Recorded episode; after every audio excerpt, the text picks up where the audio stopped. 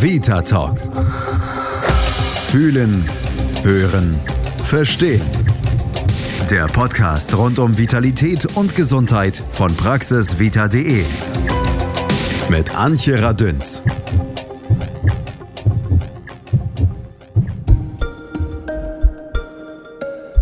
Stellen wir uns einmal vor, wir kämen auf die Welt mit einer Krankheit, die keiner kennt. Oder erkranken und niemand kennt die Ursache, geschweige denn eine Therapie. Rund vier Millionen Menschen in Deutschland haben sie. Eine seltene Krankheit. Selten ist eine Krankheit, wenn nicht mehr als fünf von 10.000 Menschen von ihr betroffen sind. Etwa 7.000 bis 8.000 Erkrankungen werden derzeit in der Europäischen Union als selten eingestuft. Gemeinsam ist diese Kategorie von Krankheiten, dass sie meist chronisch verlaufen. Zu 80 Prozent sind sie genetisch bedingt. Nur in wenigen Fällen sind sie heilbar. Die Krankheitsbilder sind sehr unterschiedlich und oft äußerst komplex. Seltene Erkrankungen sind zum Beispiel das Merkes-Syndrom, eine angeborene Stoffwechselerkrankung, die Epstein-Anomalie, ein angeborener Herzklappenfehler oder Osteogenesis imperfecta, eine generalisierte Bindegewebserkrankung. Ich bin mit sechs Wochen ins Krankenhaus gekommen, nach einer Zeit, die so lang war wie mein damaliges Leben, wieder entlassen worden. Mit einem Jahr hatte ich in beiden Oberschenkeln meine ersten Nägel. Diese Zeit war sehr wahrscheinlich die schlimmste Zeit meines Lebens, an die ich mich glücklicherweise nie erinnern werde. Unsere Knochen im Körper haben einen harten Job und leisten volle Arbeit. Der menschliche erwachsene Körper besteht aus mehr als 200 Knochen, durch die er geschützt, aber auch gestützt wird. Es gibt jedoch auch Krankheiten, die unsere Knochen schädigen können. Glasknochenkrankheit ist eine davon. Die Krankheit hat ihren Namen, weil die Knochen betroffener Menschen so leicht wie Glas brechen. Der Fachbegriff dafür lautet Osteogenesis imperfecta, was übersetzt unvollkommene Knochenbildung bedeutet. Das ist aber nicht so ganz korrekt, da die Bindegewebsveränderungen ebenso wichtig sind. Durch eine Punktmutation wird das Kollagen Typ 1 falsch zusammengesetzt. Dadurch ausgelöst sind die Knochen der Patienten extrem leicht zerbrechlich. Das Wachstum ist gestört. Im Röntgenbild erscheint die Knochenstruktur zudem durchsichtig, aber auch Wachstumsstörungen und Veränderungen von Bindegewebe außerhalb der Knochen sind symptomatisch.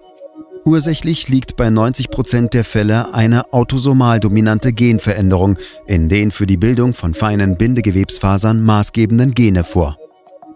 Die Krankheit kann unterschiedlich stark ausgeprägt sein. Neben gehäuften Knochenbrüchen können die langen Knochen, Rippen und Wirbelsäule deformiert sein.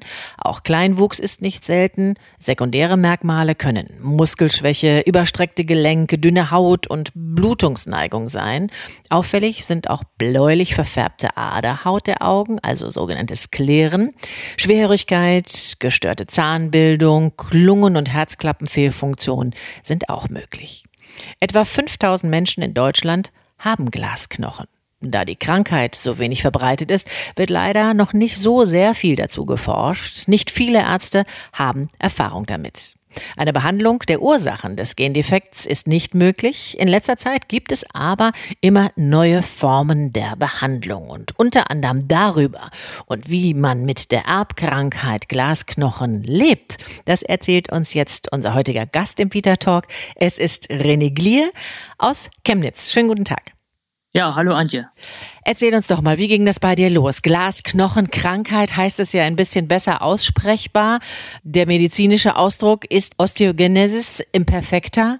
Bist du sehr früh damit konfrontiert worden? Ja, also es wurde eher zufällig bei mir festgestellt, nachdem ich tatsächlich nach einem Knochenbruch im Krankenhaus lag, damals noch in Karl-Marx-Stadt. Mhm. Und äh, der Zufall wollte es, dass ein Humangenetiker gleichzeitig Kinderarzt war und der mit meinen Eltern gesprochen hat und erfahren hat, dass ich mir in der Vergangenheit halt schon das ein oder andere Mal einen Unterarm oder ähnliches gebrochen hatte nach einem Sturz. Mhm. Und er ist eigentlich zufällig dann darauf gekommen, dass ich diese Krankheit habe. Mhm.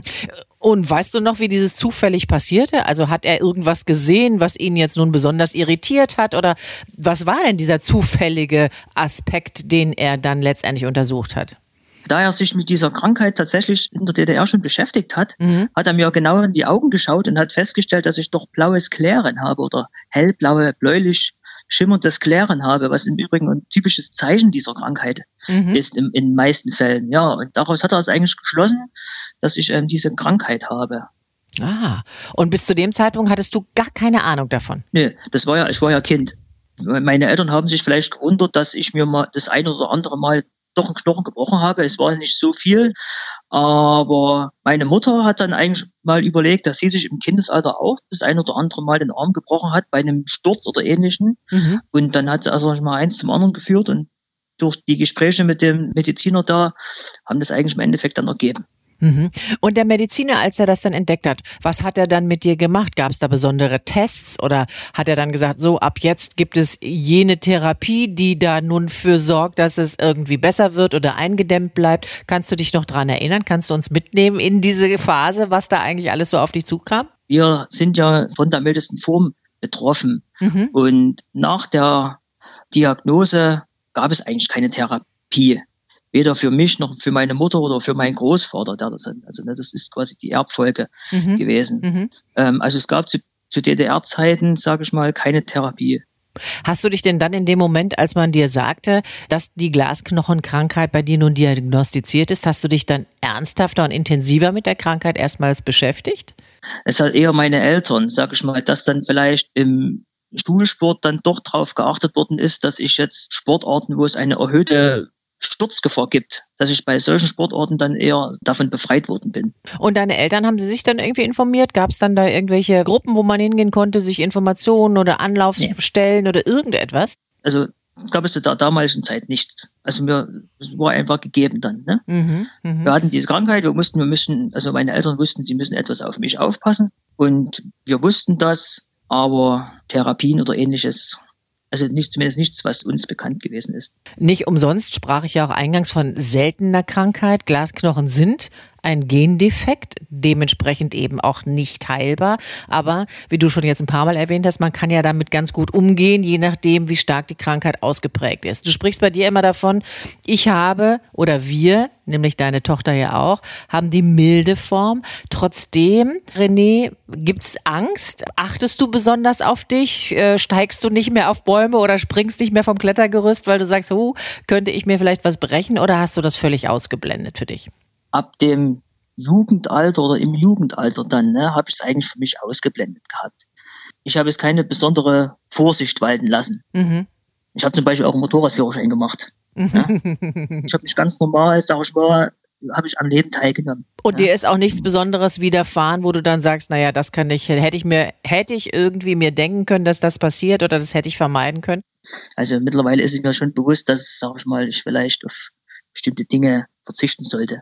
Mhm. Ja. Mhm. Was ich zum Beispiel nicht gemacht habe, ich bin zum Beispiel in der Jugend nie Skateboard gefahren. Das habe ich mal probiert, das tat einfach weh. Und mhm. da kann halt mehr passieren. Sowas, ne? Weil das ist halt, wie gesagt, bei mir dann halt so gewesen, dass ich halt äh, irgendwie an, am Handgelenk mal was angebrochen hatte oder so, wo ich äh, Kind war. Also auf sowas habe ich dann schon bewusst verzichtet. Mhm, kann ich mir vorstellen. Sag mal, wie sieht's denn so mit der Größe aus? Also die Glasknochenkrankheit steht ja auch dafür, dass man möglicherweise sehr klein bleibt. Ist für Männer, glaube ich, noch schlimmer als für Frauen, die da schon einmal gewöhnt sind, auch mal kleiner zu sein. Wie sieht es bei dir aus? Wie groß bist du geworden? Also ich bin tatsächlich 1,63 geworden. Mhm. Und ich, ich kann mich daran erinnern, ich war auch immer der Kleinste in der Klasse. Mhm. Aber ich sag mal 1,63 ich sage, es geht noch. Ja, du hörst dich auf jeden Fall nicht so an, als würdest du ganz doll darunter leiden. Nee, also daran habe ich mich tatsächlich gewöhnt. Ja.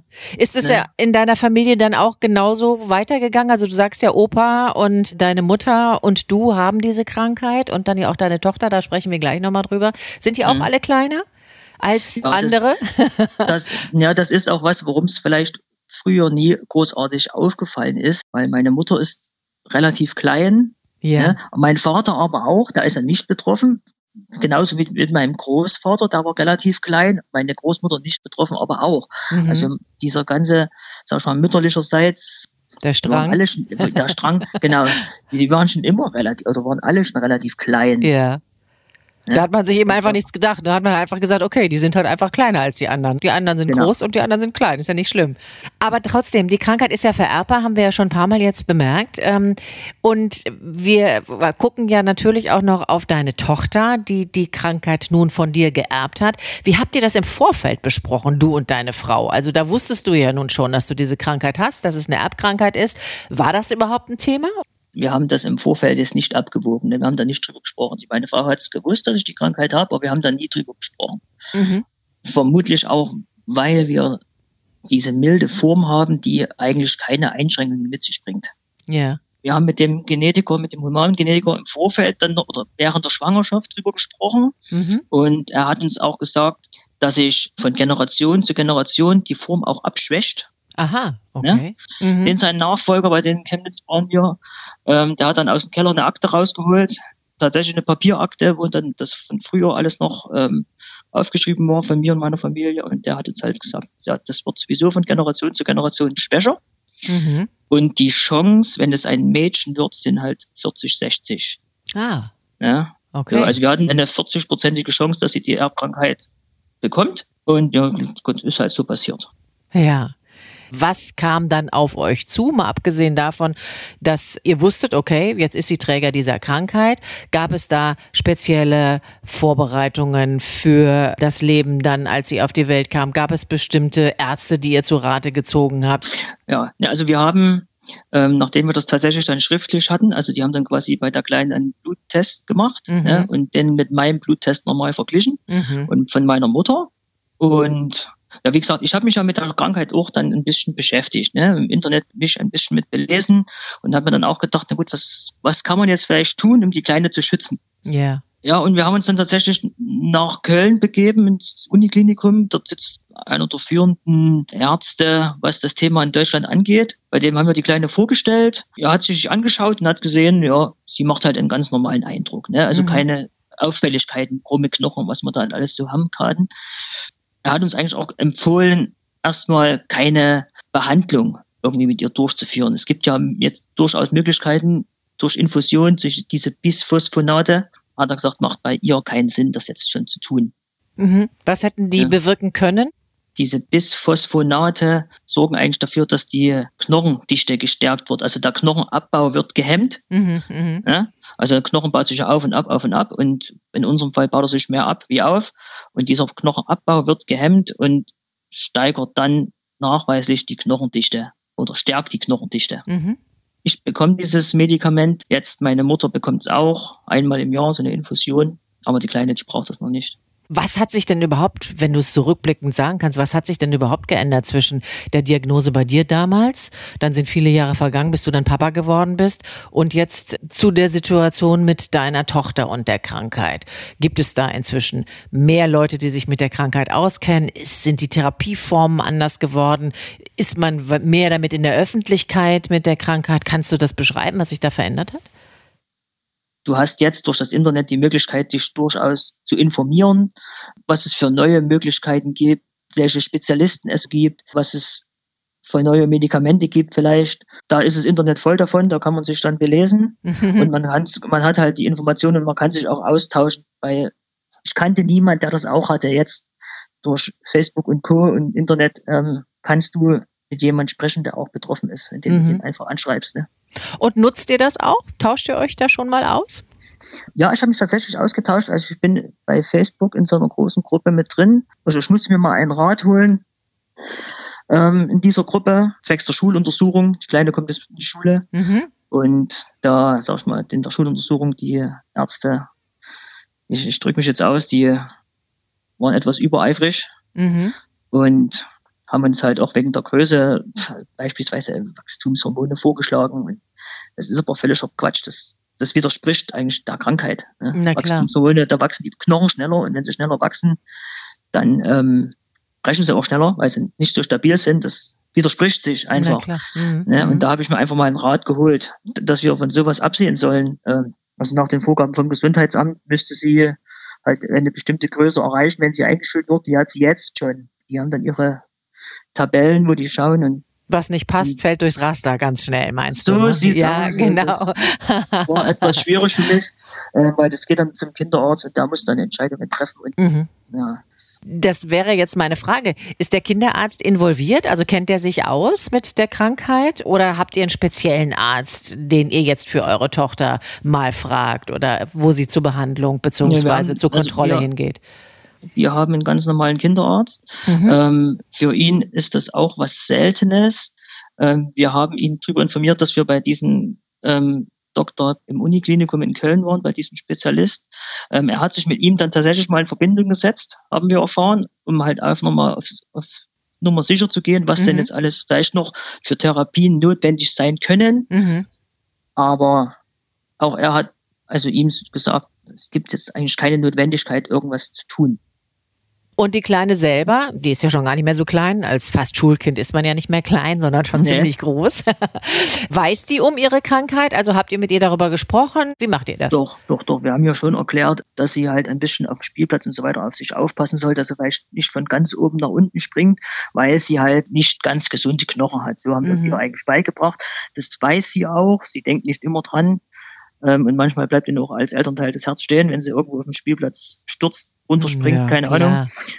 Aber wie gesagt, toi, toi, toi, es ist noch nie jetzt irgendwie auch was passiert, auch im, im, im Kindergarten. Sie nimmt an jedem Sportunterricht mit teil. Auch da haben wir bewusst ähm, darauf verzichtet, sie irgendwie da zurückzunehmen, weil auch die Bewegung wichtig ist, weil je stärkere Muskeln sie hat, desto geringer ist die Brüchigkeit. Ne? Also mhm. Muskeln halten die Knochen zusammen. Na klar. So, und da sie, wie gesagt, die, durch diese milde Form sehen wir jetzt noch keinen Grund zu sagen, du darfst jetzt dies und dies nicht machen. Das mhm. wird in der Schule anders aussehen. Das hat mhm. aber versicherungstechnische Gründe, Klar. dass sie dann vermutlich eine Teilsportbefreiung bekommen muss. Mhm. Sie weiß das. Sie hält sich nicht immer dran an. das ist normal. aber also, sie ist da voll involviert. Ja. Okay. Und ähm, wenn du sagst, du hast es natürlich jetzt viel leichter als früher, ist ja klar, weil man sich austauschen kann mit anderen. Weißt du darüber Bescheid, ob sich bei deiner Tochter die Krankheit von der milden Version jetzt möglicherweise noch verschlechtern oder verschlimmern kann? Oder ist es generell so? Welche Erfahrung kannst du auch bei deiner Mutter abgucken? Bei meiner Mutter ist es der Fall, dass natürlich jetzt noch diese altersbedingte Osteoporose dazukommt. Ja. Das ist natürlich relativ unglücklich, ne? Osteogenesis imperfecta und dann die Osteoporose zusammen. Darum habe ich auch meine Mutter mit zu dem Arzt genommen, bei dem ich diese Infusion irgendwann mal erhalten habe, zufälligerweise oder glücklicherweise. Und bei ihr macht sich das auch bemerkbar, dass die Knochendichte schon besser wird. Mhm. Und äh, habt ihr vielleicht schon so alternative Sachen ausprobiert, dass ihr jetzt sagt, naja, wir nehmen jetzt ganz besonders viel Kalzium zu uns oder gucken, dass wir so viel Vitamin D wie möglich aufsaugen? Nutzt ihr sowas oder ja. gar nicht? Ja, also wir schauen schon drauf, dass wir in der Ernährung schauen, wo ist es vielleicht besonders viel Kalzium drin. Mhm. Ja, also das sind bekanntlich diese ganzen Milchprodukte. Ja. Und das ganze Vitamin D und Vitamin K und was, was man dann alles so braucht. Das ist halt relativ wichtig. Ich, ich bekomme jetzt noch Vitamin D in Tablettenform. Mhm. Bei der Kleinen haben wir eine alternative Nahrungsergänzung, sage ich mal, mhm. ne, auf natürlicher Basis, wo genau das Vitamin D mit drin ist. Sie hat es dieses Jahr angefangen, Fahrrad zu fahren. Das, das hat man gemerkt, das hat sie jetzt gebraucht. Toll. Ähm, und sie ist da schon, also sie, ja, stabil, ne? Ja, toll. Dann kann man ja nur hoffen, dass das so bleibt. Was ist deine Sportart? Was machst du besonders gern? Also ich fahre gern Fahrrad, ne? ich fahre gern Rad. Dann hat also der Papa mit der Tochter und vielleicht die Mami auch noch mit dazu, könnte tolle Ausflüge machen. Denn ihr wohnt in einer schönen Ecke in Chemnitz. Dahin schicke ich jetzt ganz viele Grüße und euch ganz, ganz viel Gesundheit dass ihr gut mit allem zurechtkommt, wie bisher auch. Und danke dir ganz herzlich, dass du uns erzählt hast, wie es geht mit der Glasknochenkrankheit. Und insofern vielen Dank, René, nach Chemnitz. Ja, bitte gerne. Um eine individuell abgestimmte Behandlung zu erhalten, sollten OI-Patienten durch einen Facharzt betreut werden. Gerne hilft da auch die Deutsche Gesellschaft für Osteogenesis Imperfecta Betroffene e.V. unter oi-gesellschaft.de weiter. Spezialisiert ist Dr. Oliver Semmler, der an der Uniklinik für Kinder- und Jugendmedizin in Köln arbeitet, da er selbst die Glasknochenkrankheit geerbt hat. Aufgrund der Corona-Situation konnte er leider nicht zur Verfügung stehen. Wie war es bei ihm? 30 Knochenbrüche erlitt er als Kind. In fast ebenso vielen Operationen wurden die Knochen mit Stahlnägeln verstärkt. Für den jungen Oliver damals das einschneidende Erlebnis und Erfahrungen, die auch seinen Berufswunsch prägten. Ich habe Ärzte immer positiv erlebt und wollte später selbst auf der anderen Seite der Bettkante stehen. Mehr Informationen zu OI oder Osteogenesis imperfecta natürlich hier auf praxisvita.de. Stöbern Sie nach Herzenslust. Ich bin Antje Radüns. Passen Sie gut auf sich auf. Vita Talk. Fühlen, hören, verstehen. Der Podcast rund um Vitalität und Gesundheit von praxisvita.de. Ihr habt Fragen oder kennt vielleicht einen interessanten Krankheitsfall? Dann mailt uns an podcast.praxisvita.de.